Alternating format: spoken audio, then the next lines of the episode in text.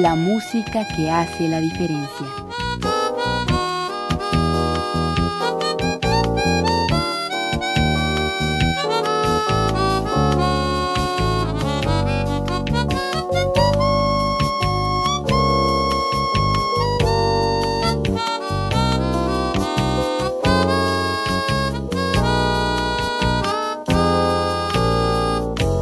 las estrellas del pop y de la música brasileña, sonidos originales del cine y del teatro, jazz, new age y otros géneros.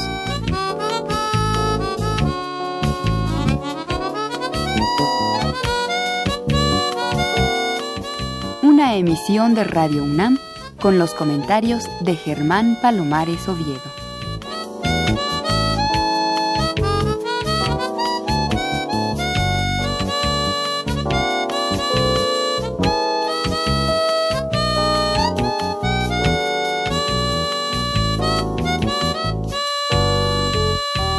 Muy buenas, soy Germán Palomares Oviedo en una nueva emisión con la música que hace la diferencia. Y hoy la diferencia la hace la música integrada en un EP titulado Retratos Jalapeños de un juvenil instrumentista y compositor que está empezando su vida profesional con un éxito notable. Él es Paquito Cruz. Desde hace tiempo que egresaste de la licenciatura en música de la Universidad Veracruzana y ahí creo que podemos empezar tu historia. Antes dime, ¿naciste también en Veracruz? Sí, yo soy de la ciudad de Jalapa, Veracruz. O sea que te vino perfecto todo ese gran ambiente jazzístico que hay en esa capital veracruzana. Sí, aunque es interesante porque viví hasta los cuatro años en Jalapa y de ahí nos mudamos a la ciudad de Córdoba. Entonces donde comienzo mis estudios musicales es en Córdoba, Veracruz. ¿Y mm, desde siempre supiste que ibas a ser músico o lo tenías como un entretenimiento, un algo extra en tus estudios formales?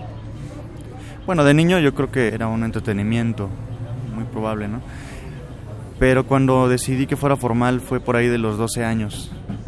¿Y cómo descubriste que empezaba tu época formal? ¿Por qué la música? ¿Tenías influencias?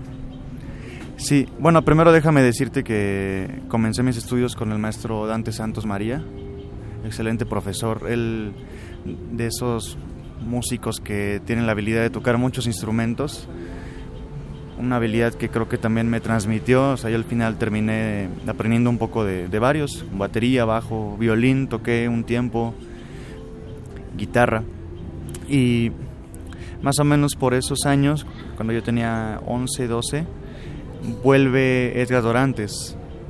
Edgar Dorantes es de Córdoba. Él regresa de su maestría de jazz. De Texas. De Texas, así es. Y el primer concierto que escuché de él en Córdoba fue la Big Band de alumnos de la Facultad de Música de la Universidad de Veracruzana, así se llamaba.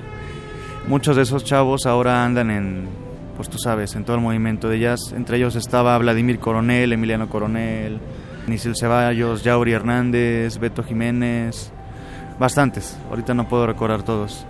Y ese concierto me impactó muchísimo, nunca había escuchado una orquesta de jazz en vivo. Me acerqué al escenario y platiqué con él y creo que ahí fue donde surgió la curiosidad. Edgar Dorantes, además de ser un gran músico, un gran pianista, tiene una gran vocación pedagógica. ¿Qué te dijo como para animarte a seguir el camino de la música? Bueno, para empezar fue muy amable conmigo porque terminando el concierto pues yo ya sentía bastante admiración por él, quedé fascinado y además me encantó que fue muy buena persona. Él siempre ha sido muy buena gente, muy humilde y me dio pues todos los tips posibles, me dijo que, que lo contactara cuando fuera necesario y de hecho un año después nos pusimos de acuerdo y me dio un par de clases antes de entrar a la facultad. Pero mm, no tuviste de natural vocación por el jazz. Tú querías ser un músico clásico, supongo. Yo creo que músico de lo que fuera, porque también en Córdoba no había muchas opciones. Era estudiar música y yo tocaba música clásica porque creo que la educación del piano está muy bien definida, parte desde ese punto. Pero tocaba música popular. La orquesta de la escuela donde estudiaba era más popular lo que se hacía, hasta cosas de rock también. Y el jazz ya había escuchado un poco. De las primeras cosas que escuché de jazz fue la película de Calle 54. más orientada hacia Latin Jazz. Eso fue de lo primero que escuché. Oye Paquito, no es que los músicos tengan que verse de determinada manera, pero un músico de jazz prototípico no se parece mucho a como tú eres. Tú eres un hombre muy serio, que viste diferente, que tiene actitudes distintas a las de la mayoría de los músicos de jazz. Ah, caray, que por qué soy serio, dices. Puede ser por la educación de familia, creo, ¿no? Mi mamá es doctora, mi papá es contador y pues siempre fueron muy exigentes conmigo, creo desde, muy niño. Oye, ¿y mm, qué dijeron cuando empezaron a darse cuenta de que no ibas a ser ni contador ni ese tipo de actividades, sino que ibas a ser músico? ¿Cómo les cayó la idea de tener un músico en la familia? Bueno, debo decir que desde el principio me apoyaron. Mi papá cuenta que el mismo día que me regaló un cassette de música de Beethoven, dice que ese día le llamé a su oficina para pedirle que me buscara un maestro de piano. Y años después, cuando tenía, te decía, 12 o 13, les dije que ya estaba seguro que quería ser músico y nunca dudaron en apoyarme. No me puedo quejar. Y ahora que te ven como un músico profesional que no solamente lo es, sino además también eres maestro de músicos, ¿qué dicen? ¿Qué te comentan? Ah, bueno, están muy orgullosos. Eh, Además de que mi hermano menor, Federico Cruz, también es músico, es guitarrista flamenco. Él estudia ahora en Córdoba, España. Entonces ya dos músicos en la familia, claro que sí nos apoyaron. ¿Y cómo ha sido tu trayectoria desde aquel momento en que decidiste ser músico? ¿Te ha sido fácil? ¿Cómo encontraste el medio jazzístico? ¿Fue de natural tu presencia o tuviste que luchar mucho para que se te admitiera? Ah, yo creo que se fueron dando las cosas muy bien desde el principio, porque desde niño yo estaba acostumbrado a que había que hacer las cosas bien, lo mejor posible. Entonces, si no estás preparado, si llevas la música, si estudias, las cosas se van acomodando poco a poco. Ahora, sobre el medio, me decía un amigo de Jalapa que desde hace años yo estoy haciendo esta labor de venir de Jalapa, Ciudad de México. Muchas veces vengo por nada, por nada quiere decir cero pesos, cero centavos. O números rojos también. Muchas veces yo los invito. Creo que ya no estoy en ese punto. Eso tendrá un par de años que se acomodó la cosa y ahora me invitan bastante y todo sale bien. Pero yo hace años me daba la labor de invitar a los músicos con los que quería tocar. Ya sea que yo viniera o yo a facilitarles todo para que fueran a tocar allá. Pues yo creo que mm, tenemos mucho más de qué platicar con Paquito Cruz, pero ha llegado el momento de escuchar parte de su EP, solamente cuatro temas incluidos aquí. Y Paquito Cruz se hace acompañar del bajista Carlos Zambrano, del baterista Gustavo Nandayapa y de Miguelito Cruz, el percusionista veracruzano también, que mm, ahora ya vive en la Ciudad de México. Un tremendo cuarteto para escuchar tu propia composición que se llama Hermanos. Ya me hablaste de un hermano tuyo, pero ¿cuántos hermanos más tienes? No, solo tengo uno. Y sí, justo esa composición está dedicada a él, a esa gran relación que tenemos con la música y pues con la vida. Y seguramente van a escuchar en ese tema elementos de, de la música flamenca, veracruzana y del jazz. Y del blues también, porque a propósito, es una estructura blues, un poco moderna, bastante moderna diría yo, debido a que mi hermano tocaba primero rock, música de blues. Es como un homenaje a él o... Y a todas tus influencias. A todas mis influencias, claro. Muy bien, aquí está entonces el debut en este programa de Paquito Cruz, pianista, a través de su propio tema que se llama Hermanos.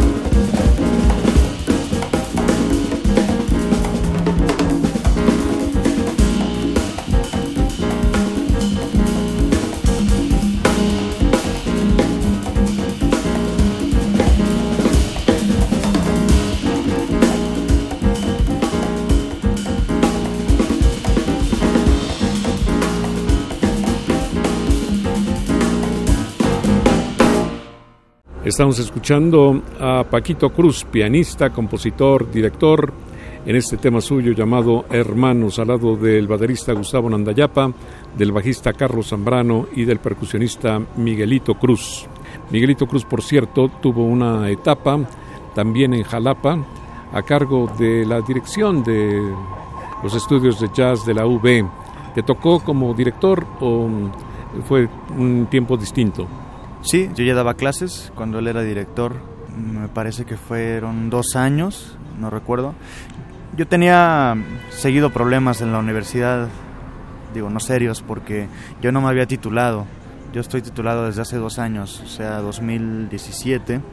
Entonces daba clases, me invitaba el nuevo director y resultaba que, bueno, no tiene título Paquito, pues lo sentimos, ya no se puede, ¿no? Pero siempre me han apoyado mucho toda la gente que ha sido maestros o los directores. Antes estuvo Edgar Dorantes, después Miguel Cruz, Rafa Alcalá y ahora está Jesús Rodríguez, un baterista, muy buen amigo mío. Entonces siempre he tenido mucho apoyo de Yasuf. Oye, hablando de Rafael Alcalá, ¿qué me dices? ¿Cómo se desempeña como mm, secretario de Cultura de la Universidad Veracruzana? Va bastante bien, creo que él está haciendo una gran labor. Desde Yasuf lo venía haciendo, tiene mucha facilidad como para ordenar las cosas, para las relaciones y además es muy creativo. Siempre está pensando en qué le hace falta a la universidad, a la escuela. Hace poco hicieron un foro en difusión cultural y así vinculando con muchas muchas personas, muchas universidades. Está muy al tiro él, como dicen. Qué bueno. ¿Cuáles son tus influencias principales? ¿A quiénes oías? ¿A quiénes escuchas? ¿De dónde te alimentas, Paquito? Bueno, primero siempre me gusta hablar de la gente de mi tierra. Ya mencioné a Edgar Dorantes. Hay otro gran pianista que admiro que se llama Alonso Blanco, que es de Huatusco, Veracruz. Lo que pasa es que a Alonso le gusta estar allá en su cabaña y en el bosque, pero de verdad que es tremendo pianista. Toca muy bien jazz, pero a él le gusta también el son, ese tipo de música más representativa de Veracruz, ¿no? Sí, aunque te diré que es un gran compositor para mí ha sido una gran influencia él como compositor de música contemporánea, jazz contemporáneo. Excelente. Lo que pasa es que no ha grabado. Ojalá algún día tengan la oportunidad de buscarlo. Otro gran músico, Leo Corona.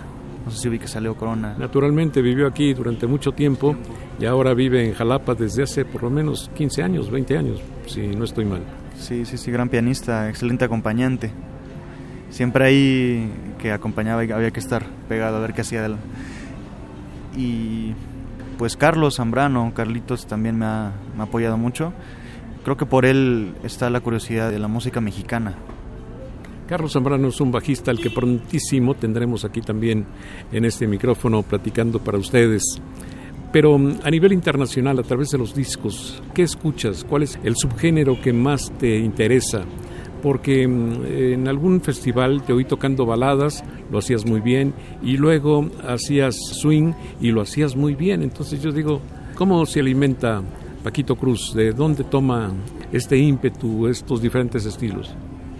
Bueno, primero lo latino, Danilo Pérez, me gusta bastante, Edward Simon, he seguido mucho su carrera, Edward Simon, Eddie Simón, lo llaman mejor Eddie Simón. Eduardo Simón. Sí. ¿Quién más? Eh, Luis Perdomo, ¿no? Increíble. Un pianista que admiro muchísimo, que no es latino, pero toca muy bien la, música latina, es Salón Yapnay. Pianista de Paquito de Rivera muchos años, maestro en Boston. Tuve la oportunidad de conocerlo en un festival en Jalapa, tocando su música de Big Band y con influencia de todo el mundo. Es un pianista modelo para mí gente que toca lo más que se pueda y lo hace bien y a gran nivel. ¿Y tú eres así de polifacético? Es decir, lo que te pongan tocas o realmente eres un profesional especializado? Honestamente creo que no podría tocar lo que fuera, ¿no? Seguro que si voy a India no conozco la música o inclusive eh, la música de salsa conozco, eh, puedo tocar en el estilo, pero hay gente que está muchísimo más especializada. Y así con toda la música que toco. Eh, también toco un, poco de son jarocho. En eso sí creo que es difícil encontrar pianistas de son jarocho. Podría decir que soy uno de los pocos en México. pero aún así no lo toco a un nivel de que lo hace alguien que toca el requinto, que viene desde la tradición. Simplemente soy alguien que está aprendiendo y trato de ser lo más profesional posible. Yo no sé por qué mientras te oigo surge una pregunta que me he hecho mucho en los últimos tiempos.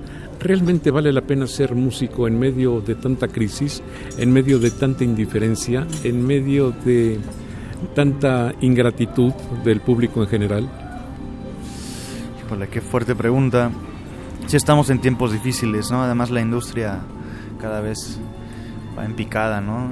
Este, hay gente que se la pasa componiendo cosas que no o ganando premios por cosas que a lo mejor tiene poco esfuerzo. Recientemente estuvo el escándalo, ¿no? Del que si el reggaetón está, está o no nominado el Grammy.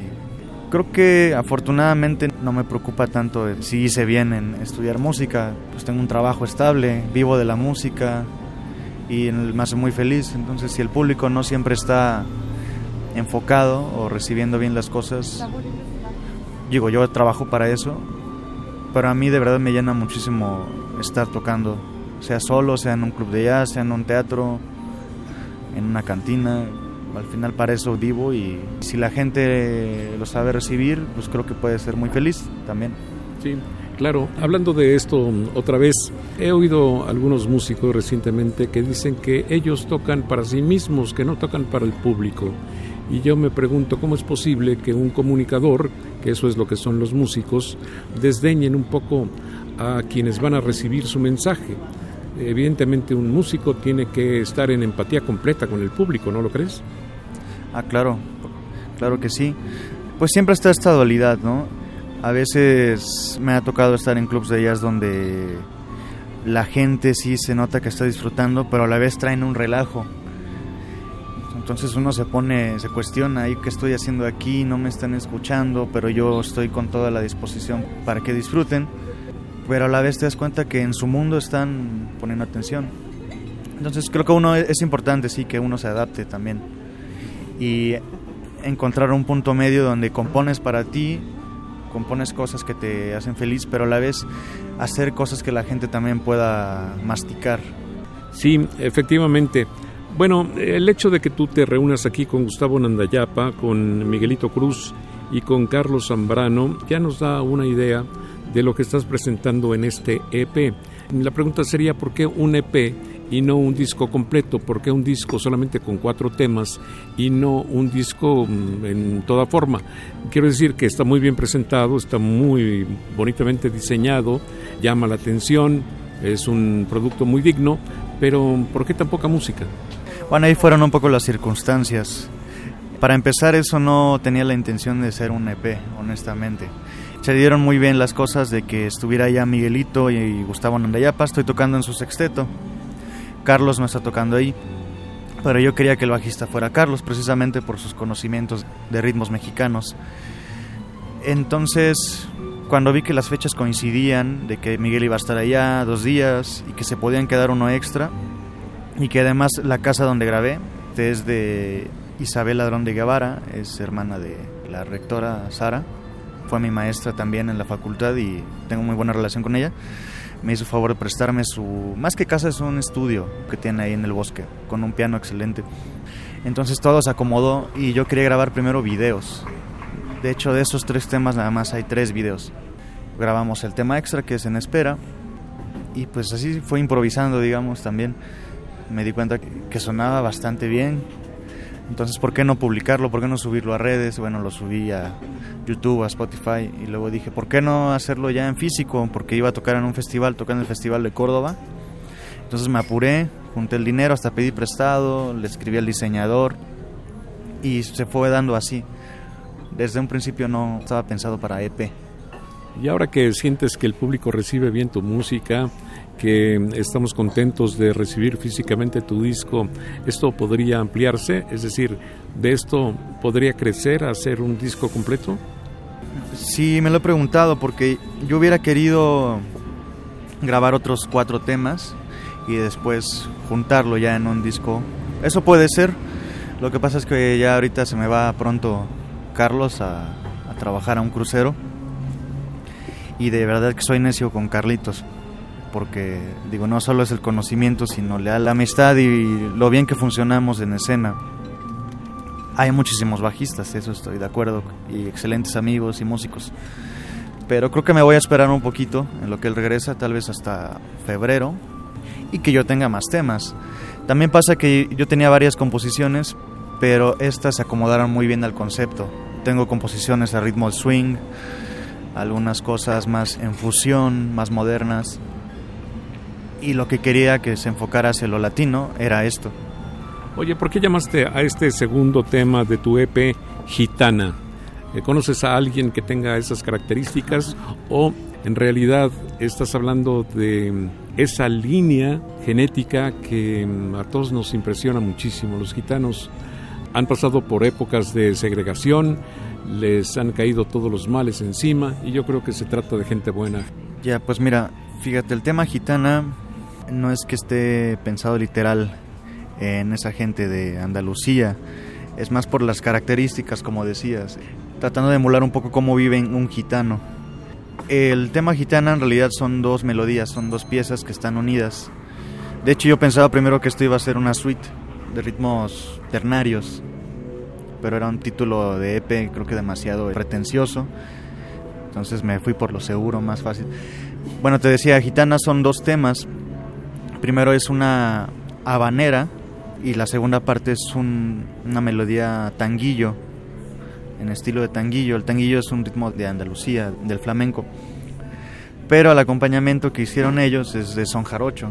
Lo que pasa es que hay muchas similitudes en, el ritmo del tanguillo y el son jarocho. Entonces, pues yo tengo una historia, según de esta canción. Es una persona, es una chica que va de un lado a otro, que no tiene una casa fija, como los gitanos, y comienza un viaje desde Veracruz y termina en España. Entonces, en resumen, eso es lo que intentaba emular. Y creo que tiene muchas influencias de los compositores clásicos españoles como Albeniz, a mí me encanta Albeniz, Manuel de Falla de hecho, intentaba emular esas, esas piezas líricas que luego tiene Manuel de Falla, o canciones de Lorca también. Tiene, mucho de eso. Y está la parte jarocha, la parte rítmica viene del jarocho. Bueno, pues qué interesante que tengas todo ese bagaje cultural y que puedas aportarlo para tus composiciones. Aquí está Gitana con nuestro invitado de hoy, que es Paquito Cruz como pianista, él es el compositor, ya habíamos dicho, y es el director de este cuarteto, que integran además Gustavo Nandayapa como baterista, Carlos Zambrano en el bajo y el percusionista Miguelito Cruz. Gitana.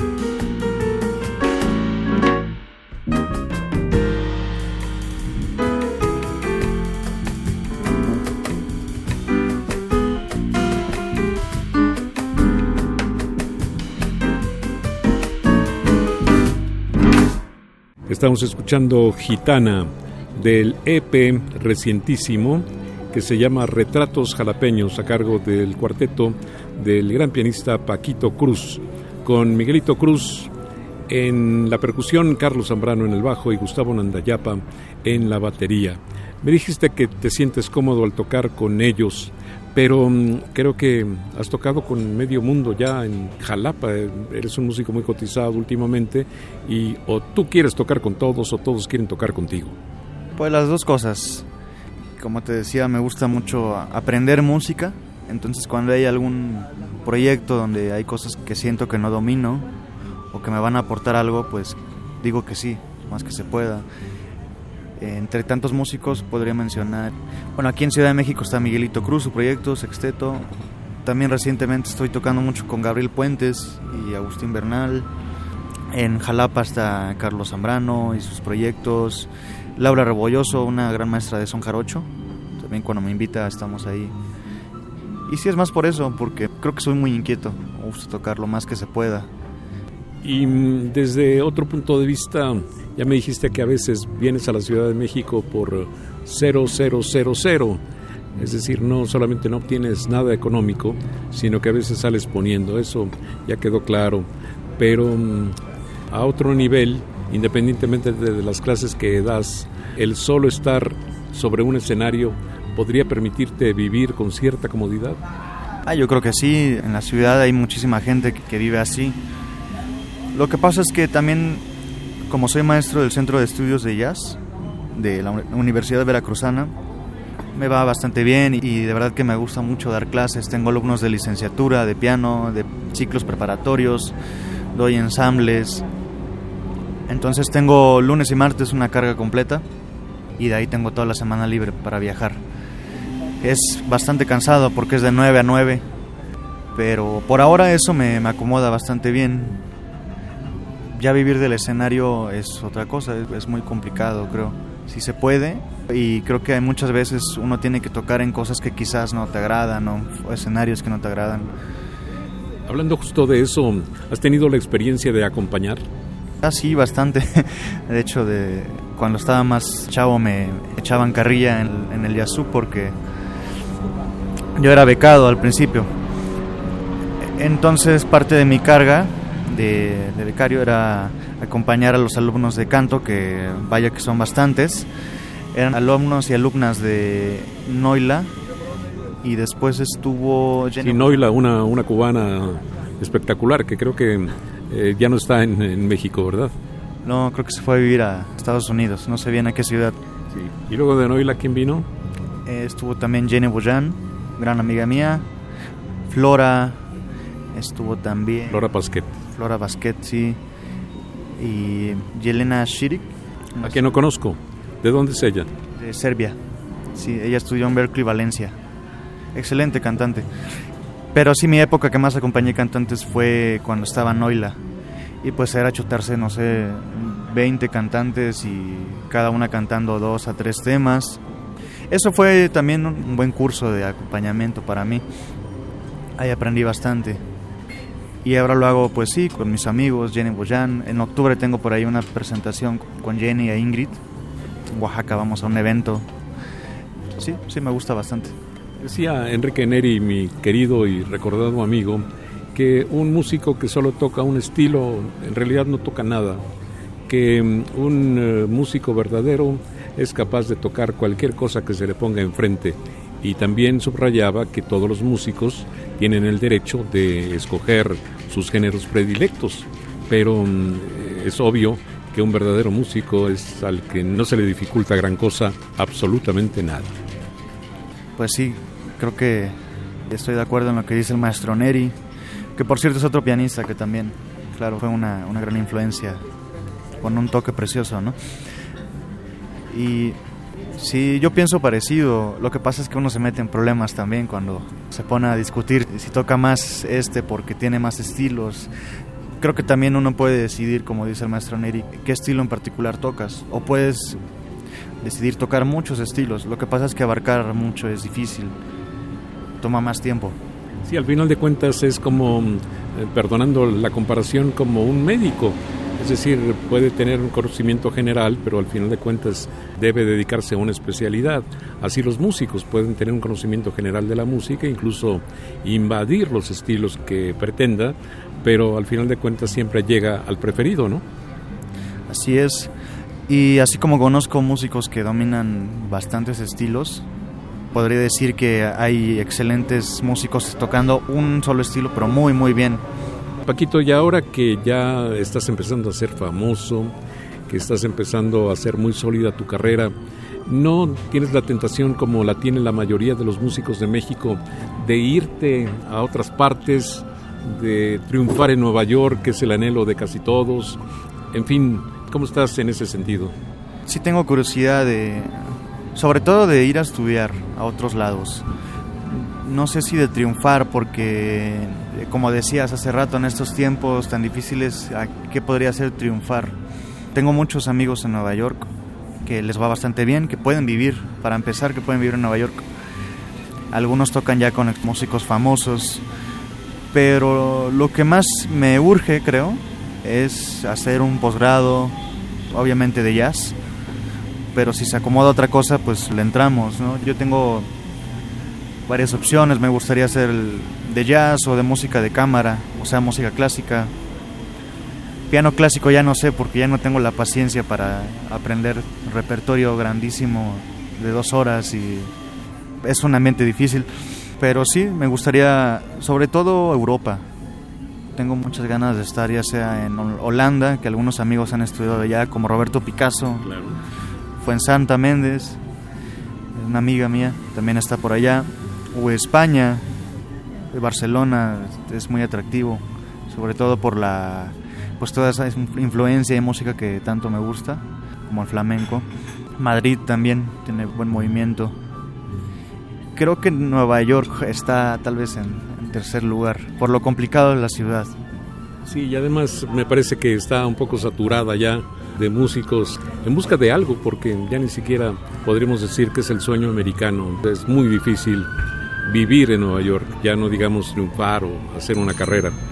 Bueno, y hablando del flamenco que has mencionado varias veces, lo relacionas con tu hermano que tiene ese gusto, esa vocación y mm, el jazz ha sido mezclado con el flamenco de hace muchísimos años. Es todavía una mezcla novedosa, pese a que se ha intentado mucho, de todas maneras sigue siendo una mezcla novedosa. ¿Tienes algunos planes al respecto? Primero creo que quisiera meterme todavía más. Me falta, como luego decimos los jazzistas, me falta transcribir más. Desde la tradición hasta llegar a Paco de Lucía y todos los, los modernos. Pero en algún momento sí quisiera también hacer un proyecto de solamente composiciones en estilo de flamenco y jazz. De por sí cuando viene mi hermano cada verano o en invierno, tenemos un proyecto, luego le ponemos los hermanos Cruz, proyecto flamenco, o Federico Cruz, ah, se anuncia. Y hacemos composiciones y algunos temas de Paco de Lucía. De hecho, pues esa mezcla del jazz con el eh, flamenco se ha dado básicamente para guitarristas y es absolutamente novedoso también, aunque los hay, pero no tantos, pianistas que intentan esta fusión. Sí, eso es cierto, todavía no hay tantos. Por mencionar algunos, uno que recientemente admiro y estoy siguiendo es Alex Conde, pero él radica en Nueva York. Lo que pasa es que un amigo toca con él, eh, Guillermo Barrón, percusionista tremendo eh, lo vi hace poco en San Luis y me dijo, mira, escúchate este disco, yo grabé ahí, tremendo pianista. Otro, Diego Amador, él además es cantador, él ha estado en México. Chano Domínguez ya tiene una trayectoria ¿no? bastante amplia, pero de los que creo que están todavía rascándole más es así Diego Amador, Alex Conde, Juan Cortés, es otro gran pianista. Pero claro, Chano tiene ya su trayectoria y me gusta también bastante. Está más inclinado hacia el jazz, creo. Sí, sí, además él, eh, perdonando que lo ventile, pero pues él se cree inventor de esto cuando, pues por lo menos desde finales de los 50 ya había música que intentaba esta fusión del flamenco con el jazz. Hay un músico veracruzano, un músico al que todos recordamos, un músico al que todos quisimos, al que todos admiramos, que se llamó Aleph Castañeda. Háblame de él, por favor, Paquito. Bueno, Aleph fue primero mi maestro cuando comenzaba en el jazz en Jalapa y después pues nos volvimos súper compísimas. Lo que pasa es que Aleph, aunque era ya una persona, un adulto no mayor, pero pues ya maduro, digamos, siempre fue como un chamaco, luego decíamos. Entonces, fue un, maestro, pero también un músico con el que compartí bastante. él me daba clase de ensamble y después toqué en su proyecto. Se llamaba Aleph más 4, algo por el estilo así. Y bueno, yo le hice una composición, eh, se llama Buen Viaje, dedicada a él. Sí, murió prematuramente hace cosa de quizás cinco años, ¿no es cierto? Sí, sí, sí, un problema respiratorio y bueno, fue muy, muy prematuro, se le extraña mucho. Un problema respiratorio que además de todo tuvo negligencia médica de, por todos los cuatro costados. Bueno, vamos a escuchar Buen Viaje, que también se llama Para Aleph, de nuestro invitado de hoy, que es Paquito Cruz, pianista, compositor, director, con Gustavo Nandayapa en la batería, Carlos Zambrano en el bajo y el percusionista Miguelito Cruz. Aquí está.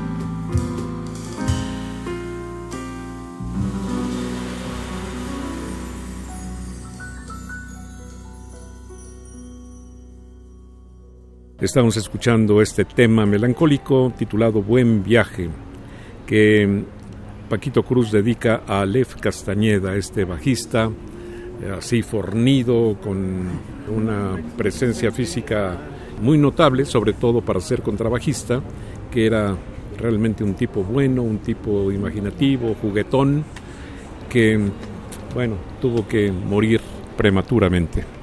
Bueno, pues hemos hablado de Miguelito Cruz, pero mm, es curioso que haya un Paquito y un Miguelito. Parece que todos los Cruz les gusta el diminutivo, ¿no? Sí, también es muy común del estado de Veracruz, el, Paquito, el Miguelito. A mí me dicen así desde que me conocen en Yasuf y al principio no me gustaba, pero bueno, ya así se volvió mi nombre artístico, por así decirlo. Oye, y mm, Veracruz tiene muy buenos músicos, realmente además con esta ya grande trayectoria de Yazú, pues eh, han creado mm, incluso hasta figuras que están ya en el mundo de la música muy sólidos. Pero ¿qué me dices del público veracruzano? ¿Ha crecido en la misma manera? ¿Se ha madurado de la misma forma? ¿Hay suficiente público para el jazz? ¿Tienes que salir del estado para tener pues una repercusión mayor? ¿Cómo es la situación del jazz en Veracruz? Te voy a hablar de Jalapa particularmente. Creo que ahí pues por algo se le dice la Atenas veracruzana. Me pasaba al principio cuando comenzaba mis viajes con pues a, Ciudad de México y explorar, buscar nueva gente, que extrañaba al público de Veracruz, porque pasa que es mucho estudiante la gente que consume jazz en la ciudad de Jalapa. Creo que uno de los problemas principales del estado pues es la economía. La gente que consume arte no tiene dinero y la gente que tiene dinero no le importa el arte. Estoy generalizando, ¿eh? pero de verdad que es muy agradable el, público eh, jalapeño en particular. Además la población de estudiantes de música es muy muy grande. Son los que tú vas a un lugar a tocar y, seguro que hay estudiantes de música y entonces la vibra se vuelve, no sé, es muy acogedor. ¿Y en otros lugares?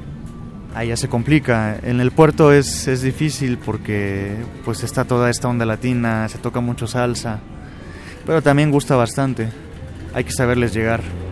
Ahí entra lo que decías, de bueno, también hay que tocar para la gente. Entonces, quizá uno puede olvidarse un poco de su música. Yo no tocaría mi disco o no tocaría todo mi disco en el puerto. Preferiría presentar siempre arreglos y cosas que la gente también se identifique para que se lleven algo, ¿no?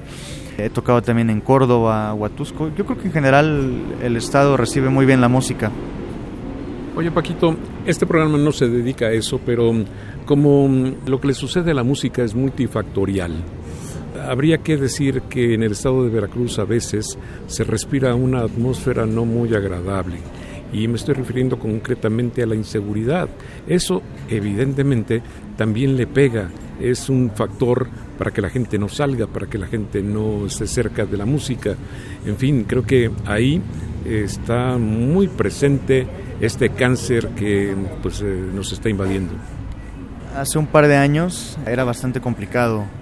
Sí nos llegó a tocar que, pues híjole, presentando un gran proyecto, y la sala vacía porque la gente ya no quería salir. Creo que ahora estamos más unidos, hay nuevos foros, está recientemente está el, el Caus, Foro Librería, ya cumplió un año, está Cervecería Brújula, donde pues bueno, hay gente que ya está concurriendo más seguido y te digo, estamos más unidos en, en la cuestión social, entonces ha levantado bastante. De hecho, estoy invitando mucho músico por eso, porque ya funciona más la cosa ahí. Me da muchísimo gusto. Oye, aquí en las grandes salas de concierto a veces es difícil que se abran para la música popular. Ustedes tienen en Jalapa un auditorio realmente maravilloso, que es la sede de la Orquesta Sinfónica de la capital veracruzana. ¿Esa sala se abre para el jazz eventualmente? Sí, de hecho en el festival, festival de jazz pasado Festival Internacional Yazuf hubo un par de conciertos, me parece ahí. Obviamente fue música de jazz pensada para orquesta sinfónica y cuarteto. Tocó por ahí Tim Meyer, fue uno de los que coordinó ese concierto. pero sí, está, está abierta la sala. Pues qué bueno, me da mucho gusto. ¿Qué quieres decir con este título En Espera? El corte último de este EP que se llama Retratos Jalapeños. A veces te pongo en predicamentos con los títulos, ¿verdad? Sí, justo esa es una composición ya de tiene varios años. Ya no creo que me afecte decirlo, pero tiene que ver con faldas. Sí, sí tenía ahí una una pretendiente ahí, una chica que pues me gustaba bastante, no sabía por dónde entrarle, entonces un día llegué, eh, es pianista. Un día llegué ya con la, la partitura. Mira, ten ahí una canción. Hice que la tocara, la pieza. Y después, ah, qué bonita. ¿Y, eso qué es? No, pues una pieza que te escribí. Y por eso le puse en espera, pero yo estaba ya, ¿qué onda? ¿Quieres o no quieres? ¿Y qué hizo? No, sí se pudo. ¿Cuándo me das clases de piano? Muy bien, aquí está en espera con el cuarteto de nuestro invitado de hoy, que es Paquito Cruz, con el baterista Gustavo Nandayapa, el bajista Carlos Zambrano, que insisto va a estar prontísimo aquí eh, develando su música, que tiene un gran interés, y el percusionista, querido amigo Miguelito Cruz. En espera.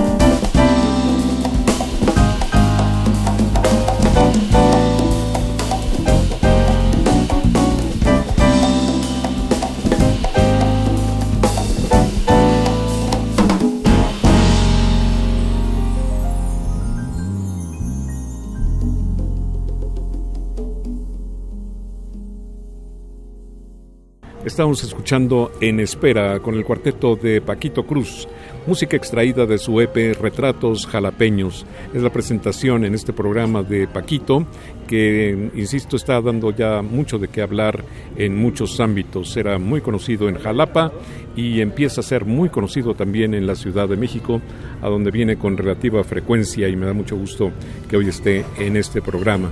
Paquito, cuéntame, hay un poco más de tiempo en esta emisión. Quisiera cerrar con algo en vivo. ¿Qué podría ser?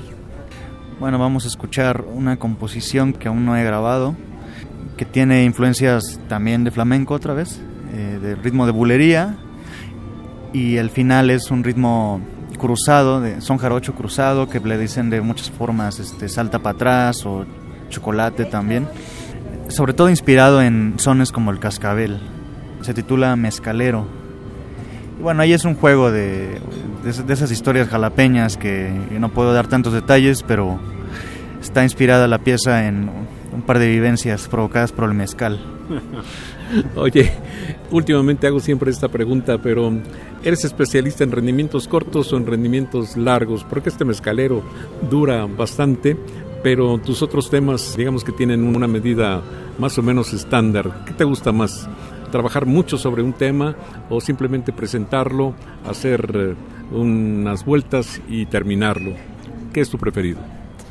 Híjole, depende, porque a mí se me da de hacer composiciones largas. ¿A qué me refiero? En la música de jazz, las melodías o el famoso estándar son 32 compases y puede ser menos de un minuto y el resto es improvisación. A mí me pasa lo contrario. A veces mis piezas duran cerca de dos minutos, es el caso de Mezcalero.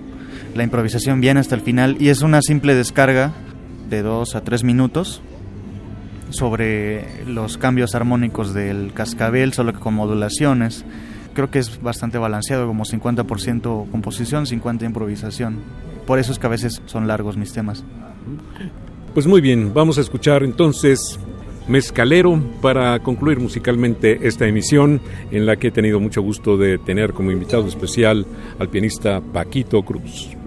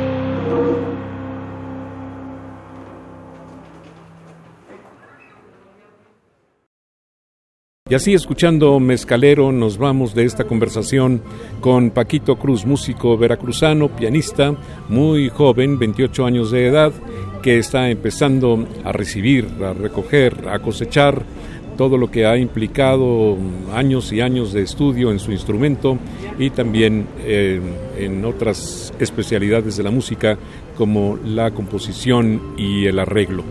Te agradezco mucho que hayas estado en este micrófono. Espero verte muy pronto, Paquito, y sobre todo verte frecuentemente por la Ciudad de México.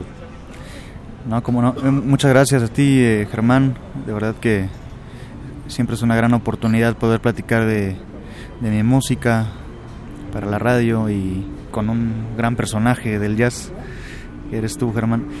Y bueno, ojalá que siga la gente escuchando eh, mucha música y espero verlos pronto aquí en la ciudad. Claro que sí. Hasta la próxima.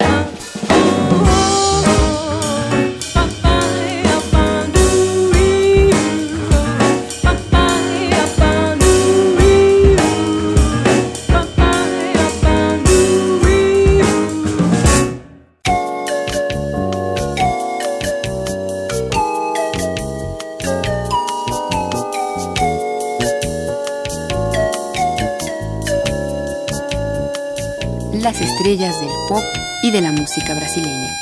Sonidos originales del cine y del teatro. Jazz, New Age y otros géneros.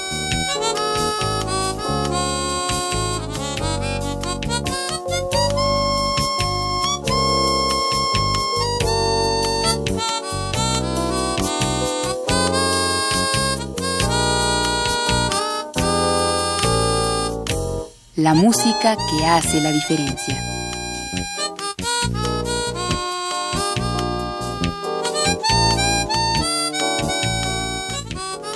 Emisión de Radio UNAM con los comentarios de Germán Palomares Oviedo. Con la realización técnica de Francisco Mejía.